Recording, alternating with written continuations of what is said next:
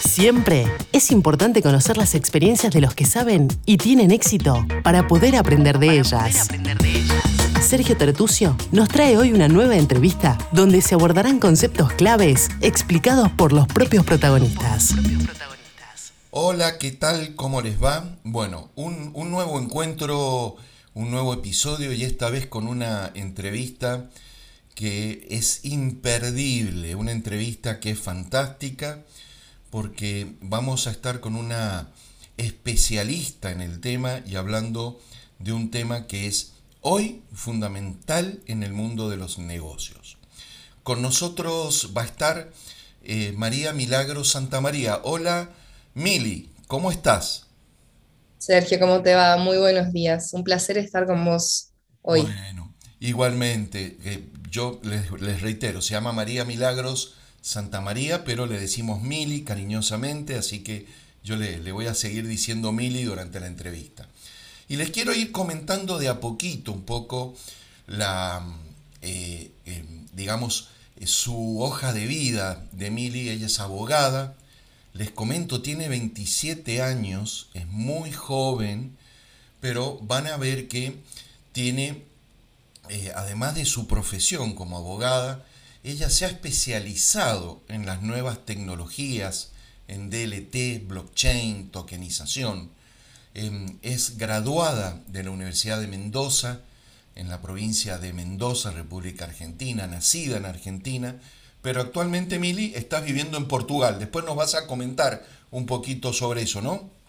Sí, estoy viviendo en este momento en Lisboa, Portugal, hace un par de meses. No es la primera vez que estoy acá, estuve becada hace unos cinco años por eh, la, beca iberoamericana del Banco Santander, acá en la Facultad de Derecho de la Universidad de Lisboa. Entonces no es mi primera vez acá y se ha dado justo la casualidad de que Lisboa se ha vuelto una capital cripto en el mundo y muchos proyectos muy interesantes se están desarrollando por acá. Entonces ha sido una casualidad muy feliz el hecho de poder juntar todo en una ciudad tan hermosa como esta. ¿Y desde hace cuánto vivís en Lisboa, Mili? Efectivamente, me terminé de mudar a principios de septiembre y con los proyectos que estoy llevando acá los eh, debo haber empezado hace unos dos meses, un mes y medio, ya que coincidí al mismo, al mismo tiempo con la conferencia de Ethereum que hicieron acá, con LISCON. Perfecto. Bueno, Mili, y vamos a comenzar. Yo después te voy a haciendo algunas preguntas, voy a seguir profundizando en tu experiencia. Y vamos directo al, grano, Mili, eh, en el sentido de qué es blockchain, pero pensando siempre, Mili, en aquella persona que hoy escucha del tema, se habla mucho, se escribe mucho, pero que no, no comprende este, este cambio, esta revolución digital.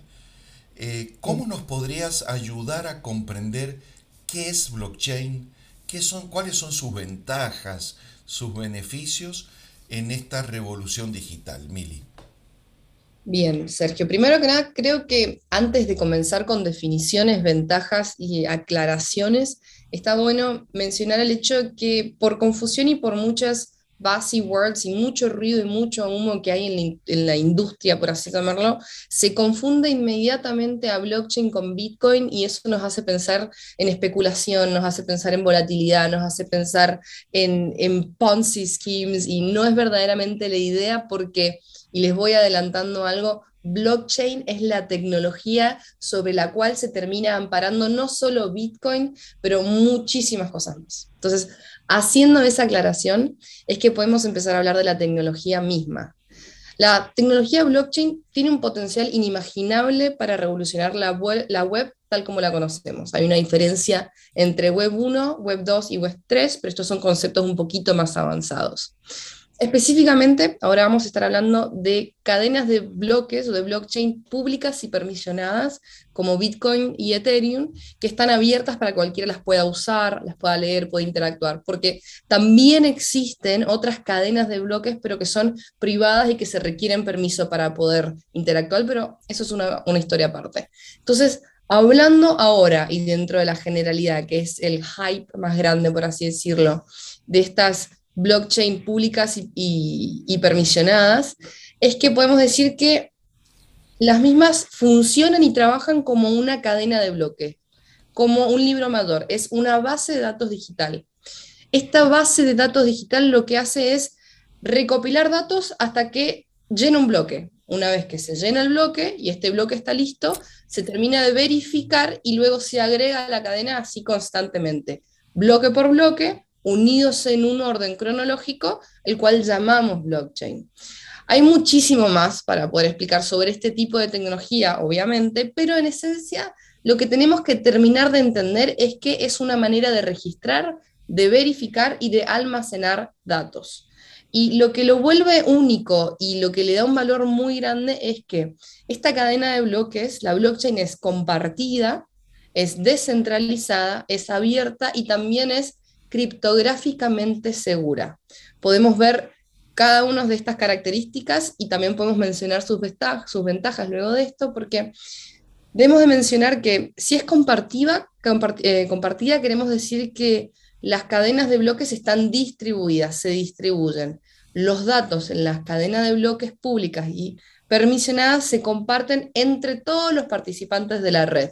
No están centralizadas como los registros de datos que ya han existido y que todavía hay, sino que estamos hablando que cualquiera puede descargar la cadena de bloques de Bitcoin, por ejemplo, y tener una copia de todos los datos en su propia computadora. Entonces es compartida y además de compartida, es descentralizada. Una cadena de bloques no tiene un CEO, no tiene un dueño. No existe una figura de autoridad central que tome decisiones en los sistemas de blockchain, como podemos llegar a pensar de los bancos centrales que emiten moneda en distintos países. No es que hay una base de datos central, no existe una única copia de blockchain que sea más importante o válida que otras. No solo, no solo es compartida, sino que además esto es descentralizada y todos tienen la misma información que está constantemente verificándose. Y además, como mencionamos, también es abierta, por lo cual cualquiera puede leer los datos que están registrados en la cadena de bloques. Todas las transacciones son transparentes. Entonces, puedo sonar repetitiva, pero es importante que vaya quedando claro. Claro, por supuesto, Mili, claro, claro. claro es compartida, todos la tienen, es descentralizada, es decir, que no hay una sola autoridad que lo maneje o la tiene, sino que cada uno contiene esta información y es abierta. Y muy importante también mencionar, es criptográficamente segura, por lo cual las identidades, las transacciones, las billeteras, así como también los bloques, están todos protegidos mediante criptografía. Pero lo que realmente une a aquellos bloques en una cadena de estas mismas son los hashes criptográficos, los que los van juntando y les terminan de sellar para que tenga seguridad. Es como, este hash criptográfico es como un sellito que las termina juntando y plasmando como un identificador. Y que esto vuelve también casi imposible el poder cambiar un bloque sin alterar todos los otros bloques conectados entre sí, lo cual genera seguridad y que también al ser compartida, descentralizada y abierta, no se puede realizar este tipo de bridge sin que lo noten el resto de las computadoras y por ende no lo verifiquen y no pueda llevarse a cabo.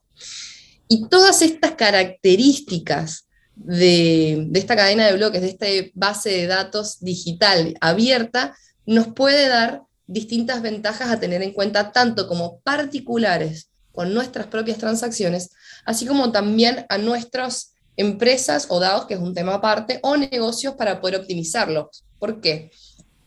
Los atributos generales de la tecnología blockchain generalmente representan varias ventajas, no solo una, que no, puedo sintetizarlo solo una ventaja que la vuelve un poco o más óptima que, que aquellos sistemas heredados a los cuales siempre estamos tratando de sobrepasar.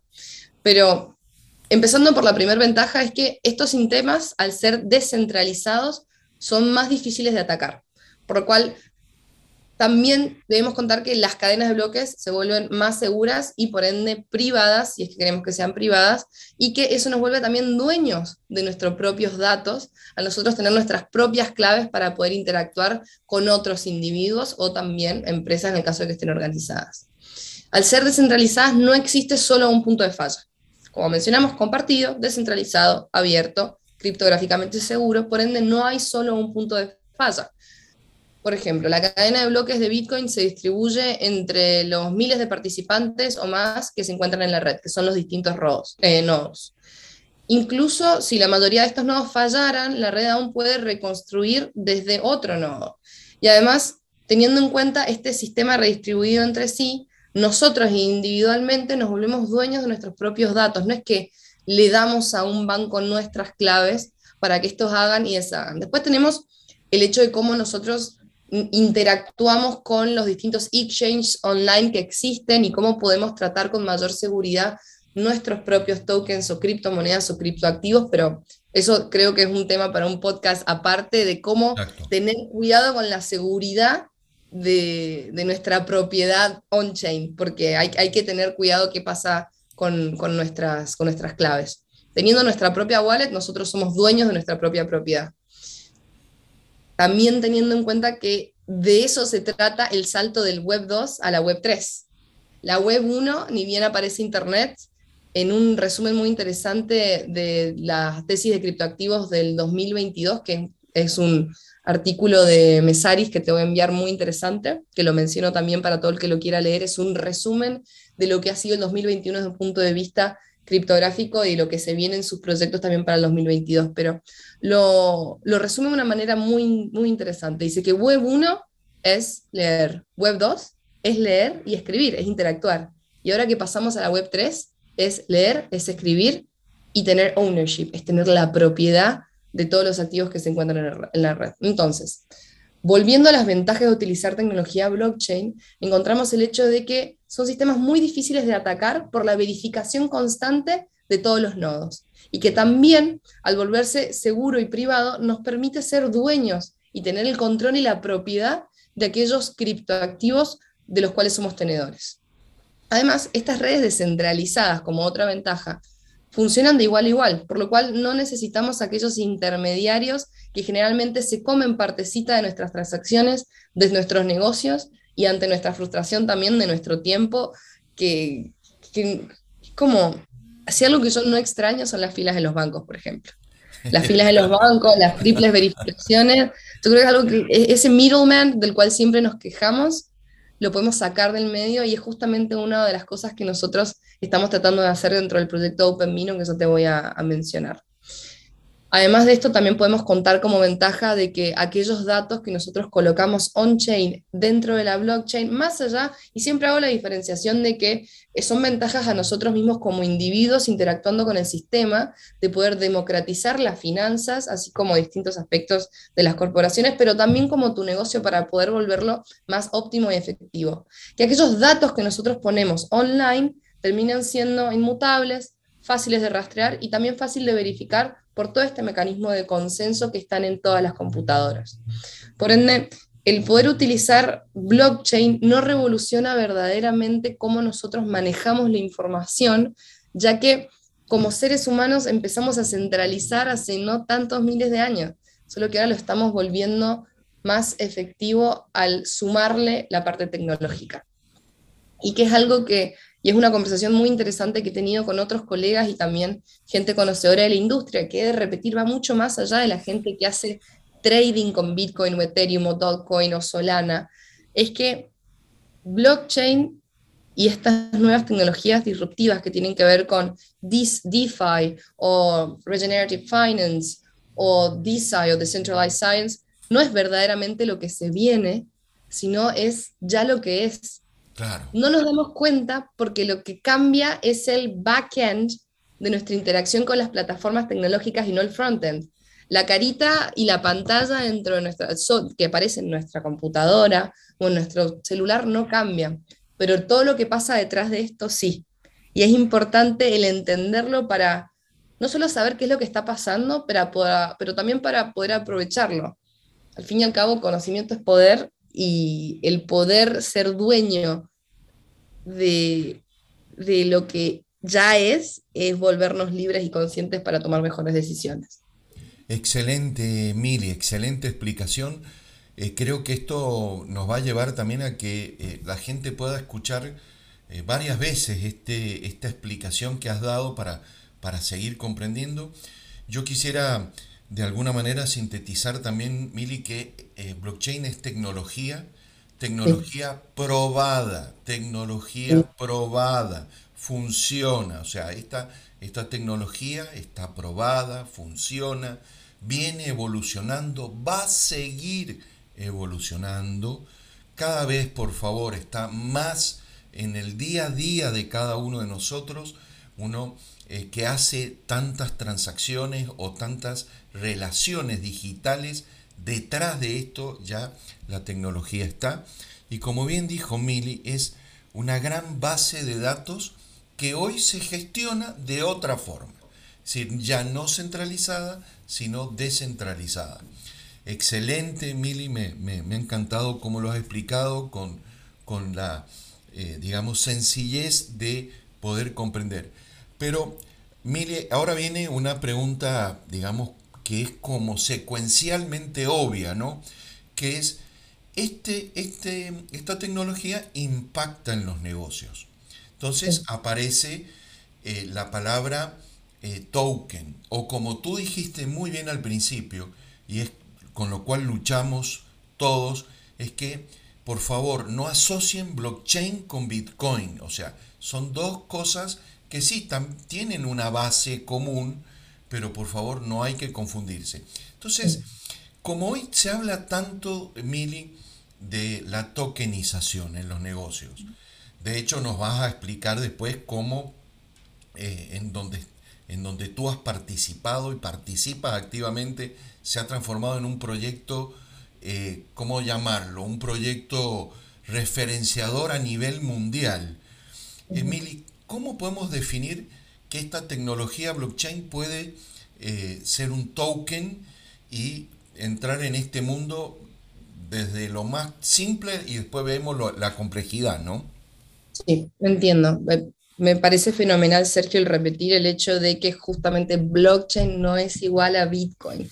Blockchain es la tecnología dentro de la cual Bitcoin se ampara, así como muchos proyectos más conocidos ahora dentro de la industria, pero está bueno poder hacer esta diferenciación una vez más para saber que al Bitcoin puede tener muchas críticas desde el punto de vista de volatilidad, el no ser una burbuja, el ser una burbuja, invirtiendo acá, invirtiendo allá, especulación. Blockchain es la tecnología del libro distribuido que está detrás de muchos proyectos como Ethereum también. Entonces, no, no, confundir estas cosas porque se puede aplicar a muchísimo más.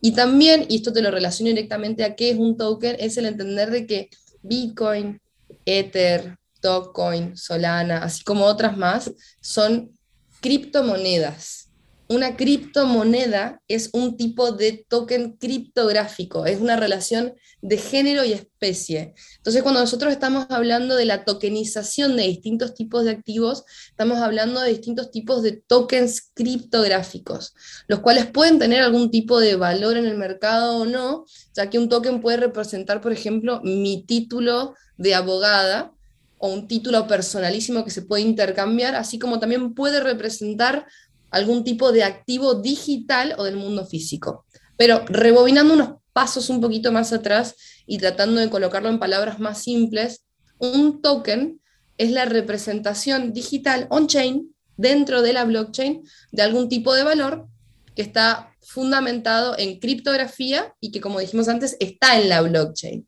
Es una representación digital de algún valor. Y como dijimos, puede ser algo que no se pueda, em, de, lo, cual no se pueda disponer o intercambiar, como un token referido a un carácter personalísimo de mi persona, pero la parte más interesante, o desde un punto de vista de negocios, es a qué criptoactivo nos podemos estar refiriendo. Entonces, y con este conocimiento, que es una representación digital de un valor, una criptomoneda es un tipo de token, pero yo puedo prácticamente tokenizar cualquier cosa puedo tokenizar eh, un inmueble, ahí tendríamos otro tipo de conflictos desde un punto de vista notarial y los registros de los distintos países por la diferenciación de la tenencia de los tokens, pero se puede tokenizar cualquier cosa. Les doy un ejemplo, yo en este momento estoy trabajando para OpenVino. OpenVino es un proyecto, su CEO fundador es Mike Barrow, se acaba de cambiar el nombre en realidad Mike Tango Bravo para Mike Tango Bravo para que mache el nombre de su token MTV. Y Mike tiene una bodega en Mendoza, Costa Flores Organic Vineyard, y es la primera bodega en el mundo que en el año 2018 tokenizó sus botellas de vino. Ojo, un token, un MTB, según la cosecha 2018, 2019, 2020, 2021, es igual a una botella de vino del el año respectivo. Por ende, un token siempre va a ser igual a una botella. Después, el valor de la botella va a depender de un mercado secundario según el intercambio de las fichas de los tokens de los tenedores, pero estamos ante un caso de la tokenización de una botella de vino.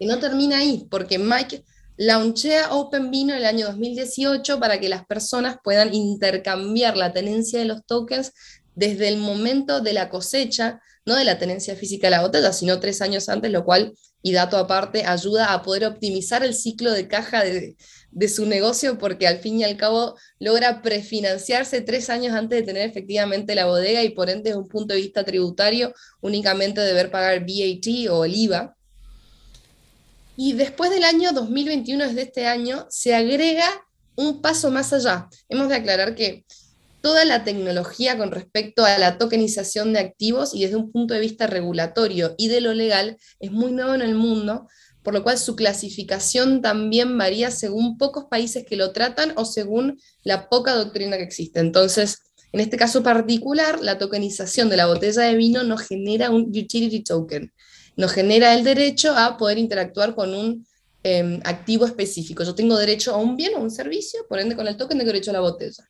Pero una vez que yo tengo efectivamente la botella conmigo, si yo interactúo con la plataforma de Open Vino, doy un feedback, si el vino me gustó, no me gustó, qué me, qué me pareció el servicio, me saco una, una foto tomándolo y escaneo el código QR, yo voy a quemar el utility token porque me voy a tomar el vino y e inmediatamente voy a tener acceso a otro tipo de token diferente. Voy a tener acceso a un tokenized security, que es un, título, un título valor, en este caso representativo de las acciones de la compañía. ¿Por qué? Porque Mike puso 10% de las acciones de la compañía dentro de un fideicomiso en Argentina, dentro del cual yo me volvería tenedor de una de las acciones. Entonces, su modelo evoluciona y su eslogan pasa a ser You drink it, you own it el utility token se quema y se convierte en un tokenized security para el holder que termina basándose en los pilares de la empresa, que son justamente los que también se comparte con blockchain, que son transparencia, trazabilidad y tokenización. Transparencia y trazabilidad, ya explicamos el porqué al, al estar amparado en una blockchain, en este caso abierta y permisionada como la de Ethereum, y la tokenización por las botellas de vino y luego las participaciones de la empresa. Sí, acá es muy importante, eh, y esto que acaba de decir eh, Mili, creo que es fundamental. Miren, yo quiero destacar de esto eh, el impacto financiero que permite el token, en este caso de, de, de Open Vino. porque Miren, ustedes saben que el proceso de la uva, que demanda un año, luego hay que cosecharla, luego hay que procesarla, luego hay que añejarla, es un proceso largo. Es decir, puede demorar tres años, un ejemplo.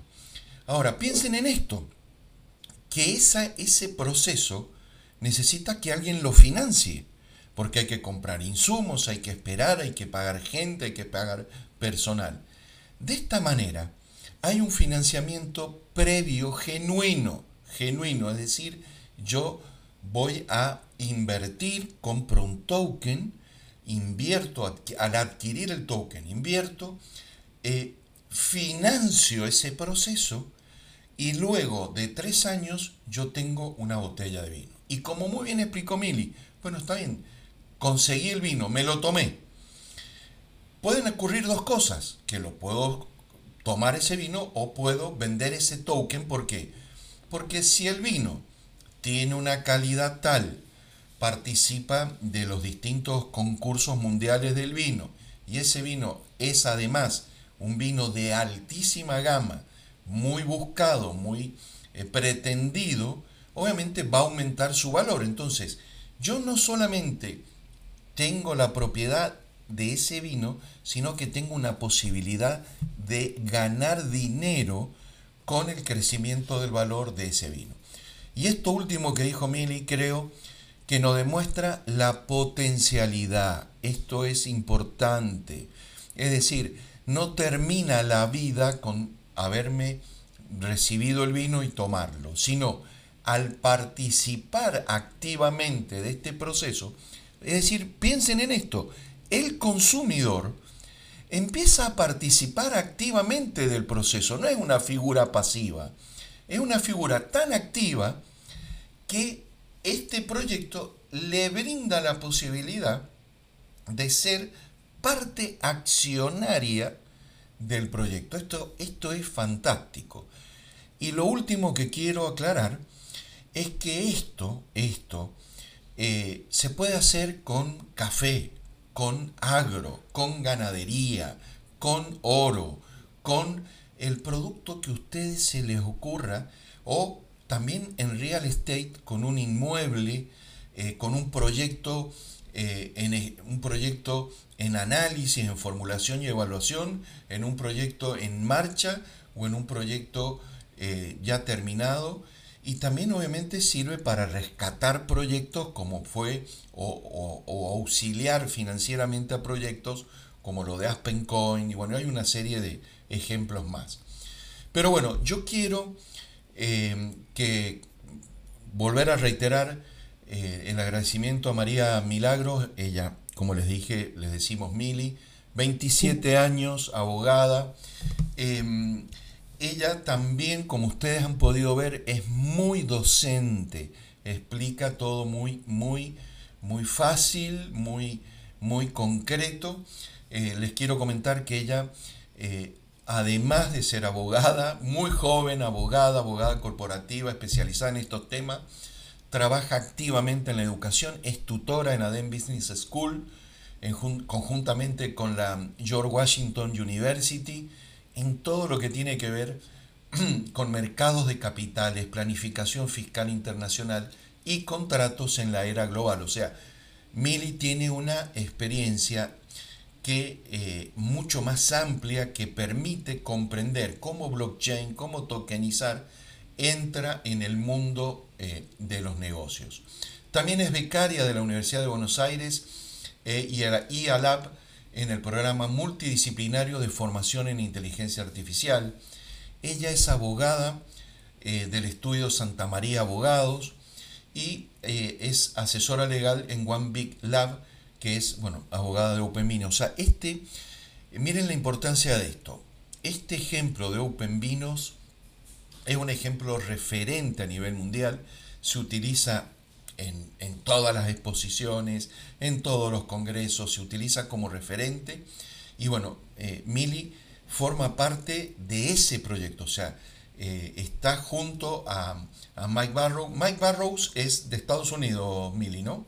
Mike justamente es de Texas, Estados Unidos, lleva varios años en que no tiene residencia en ninguna parte del mundo porque no para de, viajar y de enseñar con respecto a toda esta temática, pero gran parte de, de, su año la pasa justamente en Mendoza, donde me crié y donde tuve la suerte de poder conocerlo y empezar a trabajar juntos.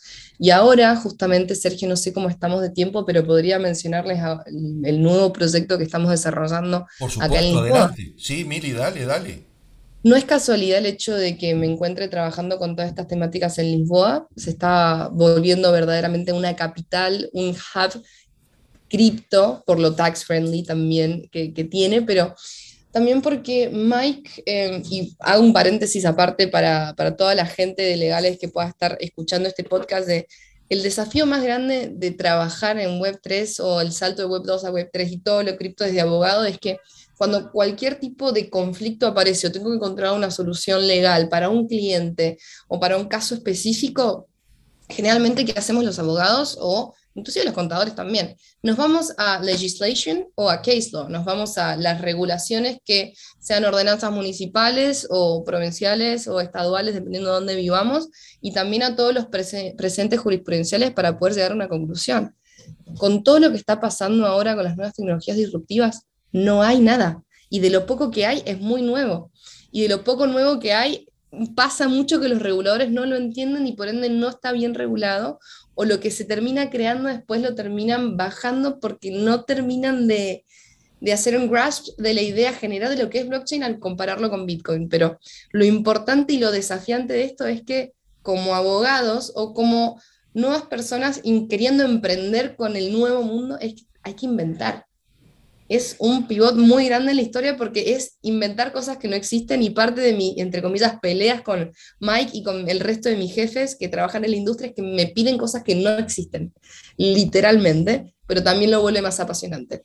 Entonces, teniendo esto en cuenta, el proyecto que está desarrollando Open Vino ahora en Lisboa viene de la mano de una incubadora que tiene oficina acá que se llama Cleros. Cleros dentro de blockchain es un protocolo de resolución de disputas descentralizado que está ayudándonos a llevar a cabo la biocertificación, la, bio, sí, la autocertificación biodigital orgánica para todas las bodegas del mundo. Esto significa que lo que estamos buscando es que las bodegas puedan autocertificarse como orgánicas, colocando toda la información requerida al efecto dentro de la blockchain saltándoles toda la parte de tiempo y esfuerzo que les lleva lidiar con los certificadores, que en este caso sería el middleman, para decir, estos son los requisitos para ser orgánico y esto es toda la información que yo estoy subiendo dentro de blockchain para probarte que soy orgánico. Ojo que esto también después se puede pasar a distintos aspectos de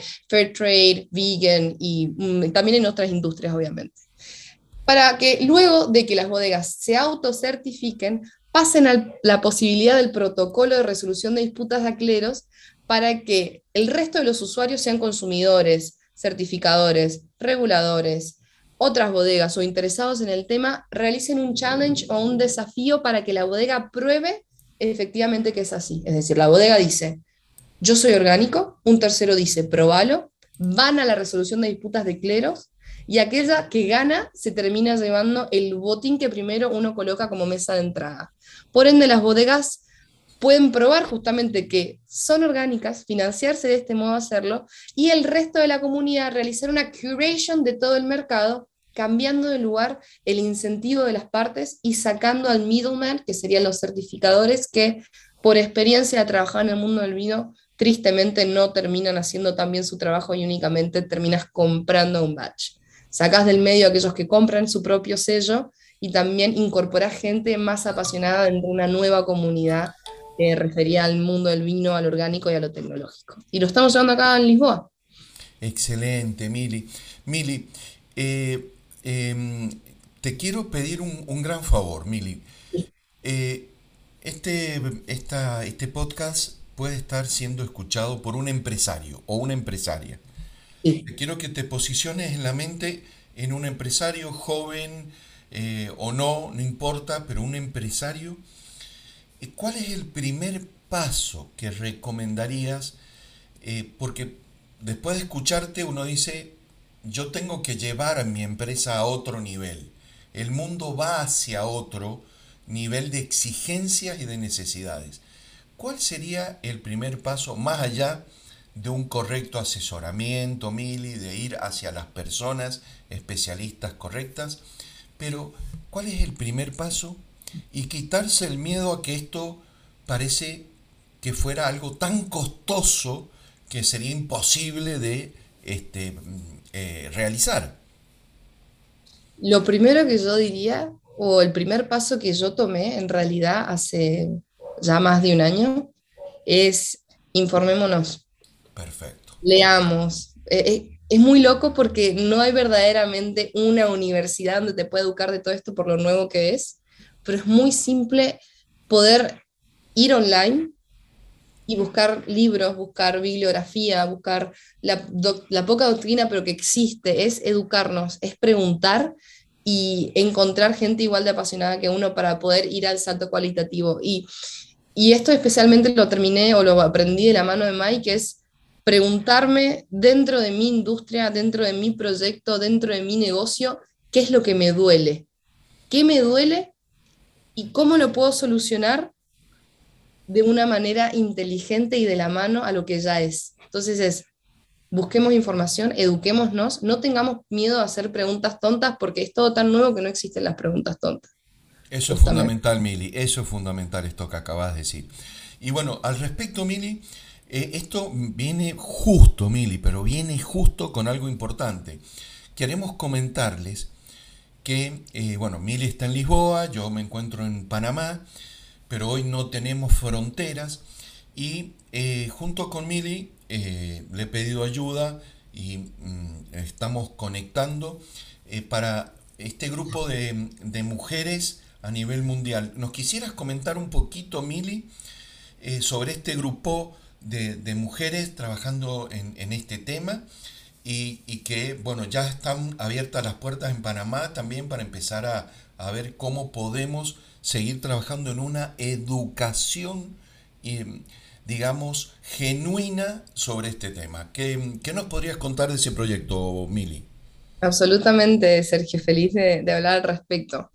Es, eh, hace, pocas, hace menos de un mes justamente se ha creado un nuevo grupo, una nueva comunidad que se llama Search de mujeres en blockchain, pero en realidad hace referencia a mujeres no binarios y LGBT para poder facilitar la integración de los mismos dentro de la industria cripto y Web3, ya que estadísticamente menos de la mitad, o sea, del 100% de hombres y mujeres, menos de la mitad de las mujeres ha verdaderamente interactuado con cripto y se encuentra todavía un porcentaje menor de las mismas trabajando o estudiando o en programas de research en proyectos cripto. Entonces, este proyecto que se llama Search es una comunidad de mujeres que trabajan en la industria y son conocedoras de la industria hace varios años y buscan no solo conglomerarse entre sí para poder crear nuevos proyectos y afianzar lazos para poder formar parte de una nueva comunidad donde no haya tanta desigualdad desde ese punto de vista, pero y más que nada educar, para que no existan las preguntas tontas, para que no hayan palabras intimidantes, para que haya un ambiente de tranquilidad e inclusión, también para hombres, porque acepta tanto a mujeres y gente que no tenga una identificación binaria en el sexo, ese es un tema aparte y, no, no, hace ninguna diferencia verdaderamente, pero para que todo el que quiera aprender pueda aprender con palabras que no suenen tan intimidantes como por ahí lo pueden llegar a ser cuando uno se, meta, se, se mete al metaverso a intentar de interactuar, inclusive en Twitter cuando uno sigue a la gente que sabe. Este grupo se llama Search, S-U-R-G-E, mujeres en blockchain, una manera de poder eh, resumirlo y tratar de que se vuelva más integrativo, pero lo que están intentando hacer es que las palabras difíciles y que dan miedo se vuelvan mucho más friendly, porque como ya dije al principio del podcast, no es lo que se viene, sino que es lo que es. Y están creciendo y, estamos creciendo tanto porque yo estoy trabajando ahora como embajadora del programa justamente, que en tres semanas ya somos más de 800 personas activamente interactuando entre nosotras Em, incorporado en Estados Unidos y ahora prontamente abrir un capítulo en Panamá. Perfecto. Eh, por favor, esto que acaba de decir Milagros, estar muy, muy, muy atentos em, porque vamos a dar información para poder sumarse a, este proyecto. Em, así que por favor estar muy, muy, muy atento a esto, ¿no? Esto es muy, muy importante. Eh, Mili, para ir ya finalizando, eh, seguramente eh, puede haber gente que quiera, digamos, contactarte. Suponte que te quiera contactar por alguna, por alguna razón. ¿Cómo, ¿Cómo puede contactarte? ¿A qué, ¿A qué correo? ¿A qué medio? ¿Cómo pueden contactarte, Mili? Puedo dejarles mi, mi mail, y mi número de teléfono en el caso de que te lo pidan a vos, Sergio, obviamente, pero cualquier cosa y ante cualquier consulta, mi mail es mmilagrosantamaría arroba gmail.com, cualquier tipo de consulta, así como contacto, o cualquier tipo de explicación de algún concepto que por ahí pueda haber sonado em, confuso o que les gustaría que yo repitiera, feliz de poder conectar, ya que yo también empecé Em, hablando mal y pronto, y pronto de cara dura y contactando gente y así es como yo terminé metiéndome en el grupo de Search y Mujeres en Blockchain, enviando mensajes y queriendo aprender y dentro de esta comunidad, más allá del de Search y dentro de, este, dentro de esta industria, se apremia y se celebra la contribución, la curiosidad y el caradurismo hablando mal y pronto de vuelta. Perfecto. ¿Me repites entonces el email, Mili? Repetímelo. Es M. Sí. Milagros. O sea, eh, se repiten dos M al principio. M Milagros. Exactamente. La M, de María, María Milagros, sería así. M, Milagros Santa María, ahí se te repiten dos S del final de mi nombre y el comienzo de mi apellido, arroba gmail.com. Perfecto. Bueno, eh, Mili, ¿cómo, ¿cómo, agradecerte eh, por esta impresionante cantidad de información, eh, bajada a tierra, bajada a plano de poder comprenderlo y todos tus consejos al respecto, ¿no? Así que para lo último, para ya también ir cerrando, como siempre nos pasa cuando empezamos con las entrevistas, nos, nos apasionamos con el tema, nos vamos del, con los minutos, nos vamos, pero bueno, ustedes los que nos escuchan nos van a saber entender. Mili, eh, eh, yo quiero un último consejo tuyo porque quiero, quiero destacar que Mili eh, tiene 27 años y ustedes podrán ver el esfuerzo que ella ha realizado, su estudio, su, su trabajo en este tema. Mili, muchos jóvenes como vos, tal vez más jóvenes o con algunos años más, que quieran ingresar a este mundo, te pido nuevamente un consejo. probablemente sea el mismo que diste para los empresarios, pero pensar en un emprendedor, en un joven emprendedor que tiene sueños, eh, en los jóvenes que hoy ven en esta la gran oportunidad, o puede ser la gran oportunidad de su vida. Eh, porque esto no tiene limitaciones de nada. O sea, acá el, que se esfuerce puede crecer en esta nueva industria y esta nueva revolución. Pero quiero tu opinión y tu consejo como joven de 27 años, eh, que, estás viviendo, te, saliste de Argentina, estás viviendo en Lisboa, eh, ¿qué, puedes aconsejar pensando en este segmento joven. Eh, a ver, esto es lo que quisiera pedirte, Mili. Puede sonar un poco extraño, pero cuando yo conozco a Mike y también a Emiliano Velázquez, que es mi segundo jefe y que llevan años dentro de todo lo que es cripto, pero lo primero que me dijeron que hiciera fue que me bajara a Twitter, porque dato de color, la gente, por alguna razón, dentro de esta comunidad tan específica, interactúa mucho en Twitter y que empiecen a leer las discusiones de las personas que saben.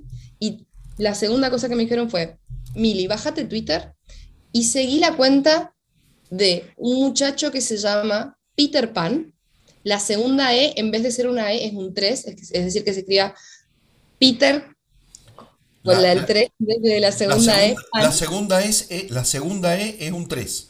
Exactamente. Sí, ahí estoy tomando nota. 3, R pan, se escribe así, y seguía a todas las personas que él sigue, y empecé a leer, y empecé a leer las discusiones y las interacciones en Twitter, así como también vos a interactuar. Suena extraño, al principio no lo entendía, pero el ver Twitter y leer las interacciones de todos los empresarios, VC, CEOs, Em, influencer, artistas que están sacando y launchando NFTs, gente de DeFi. Es como uno termina leyendo el diario de todos los días de la actualidad de lo que está pasando. Entonces, suena extraño, yo tampoco lo tendía al principio, menos que me lo diga mi jefe, bajate Twitter y seguí a esta persona, pero por suerte es algo que hace años los jóvenes venimos usando y empiecen a leer. Al principio van a usar muchas palabras y van a haber palabras que no se entienden y que suenan interesantes. Justamente dentro del grupo de Search hay un diccionario de Web3 que les va a ayudar a, poder encaminarse, pero bájense Twitter, empiecen a leer y empiecen a comentar. Estemos cómodos con sentirnos incómodos.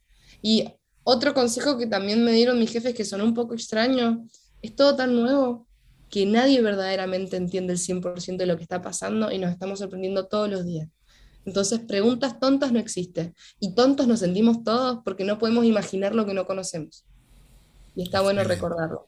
Excelente. Este, este, creo que estas frases últimas, Mili, creo que son fundamentales. Así que bueno, Mili, eh, desde ya muchísimas gracias. Y, bueno, tu saludo para los que nos escuchan o nos escucharán hoy y en los próximos días. Eh, tu saludo. Eh, eh, y bueno, y vamos cerrando, Mili. Fenomenal, te agradezco muchísimo Sergio por invitarme y tenerme en cuenta, me siento honrada de formar parte de tu podcast. Y quería darle en especial un saludo muy grande, más allá de mis jefes Mike y Emiliano, que me abrieron las puertas a un mundo nuevo, es a Gilberto, mi padre, también jefe del estudio jurídico, que también él me, me terminó dando el empujoncito final para poder animarme a, junto con él, ampliar el estudio y, y revolucionarnos juntos y encaminar esta reinvención social, tecnológica, profesional, ya que le, debo todo. Entonces, especialmente un saludo a Gilberto y termina siendo el managing partner de nuestros headquarters en Argentina mientras yo me mantengo trabajando aquí en Lisboa. Bueno, y que esto estamos, les queremos comentar, esto va a ser una sorpresita para Gilberto y también Mili. Eh, Gilberto probablemente sea el próximo o, el, o dentro de poquito el próximo podcast va a ser la entrevista con él. Así que, pero bueno, esto es una sorpresita, se va a estar enterando probablemente en este momento cuando lo escuche. Imagínense con barba y van haciéndose una idea más o menos. bueno, Mili, te, queremos mucho, sabemos este, el esfuerzo, eh, te mereces, bueno, todo lo que estás logrando.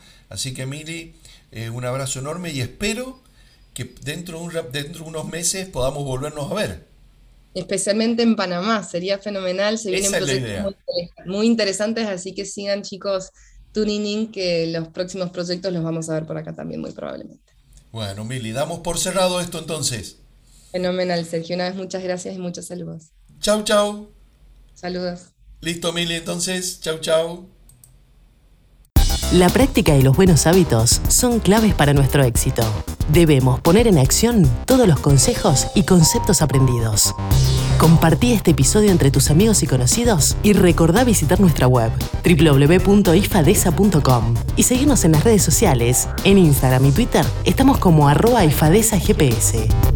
Todo el equipo de Sergio Tertucio te saluda y te desea el mayor de tus logros.